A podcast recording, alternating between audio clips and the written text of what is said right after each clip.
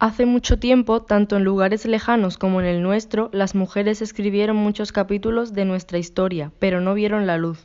Hoy queremos destapar parte de la historia con Coco Chanel y junto a ella muchas más. Reescribiremos nuestros días. Gabrielle Bonheur Chanel, conocida como Coco Chanel, fue una de las diseñadoras europeas más influyentes en la historia de la moda en los años 20. Nació en 1883 en Saumur, Francia, y vivió su infancia en un orfanato. Fue cantante en cafés, vendedora en una tienda de ropa hasta que en 1909 comenzó a diseñar sombreros en su apartamento.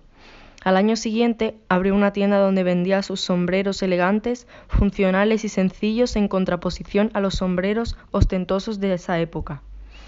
Coco Chanel buscaba la comodidad y la sencillez en sus diseños, pero sin olvidar la elegancia. En los años 20 Incorporó prendas que solo eran utilizadas por los hombres al vestuario femenino. Vistió a la mujer con pantalones, gabardinas, chalecos de tweed, jerseys de lana y boinas marineras.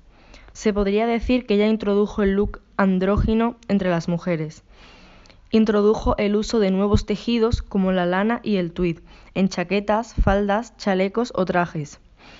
También revolucionó el mundo de los complementos con colecciones de joyería de fantasía o bisutería al contrario de las recargadas joyas que usaban antes las mujeres de la época. Además fue la primera diseñadora en lanzar su propia fragancia, el perfume Coco Chanel número 5.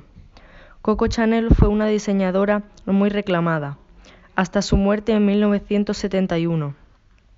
Soy Iris, una alumna del Mercedes Labrador y yo también visibilizo.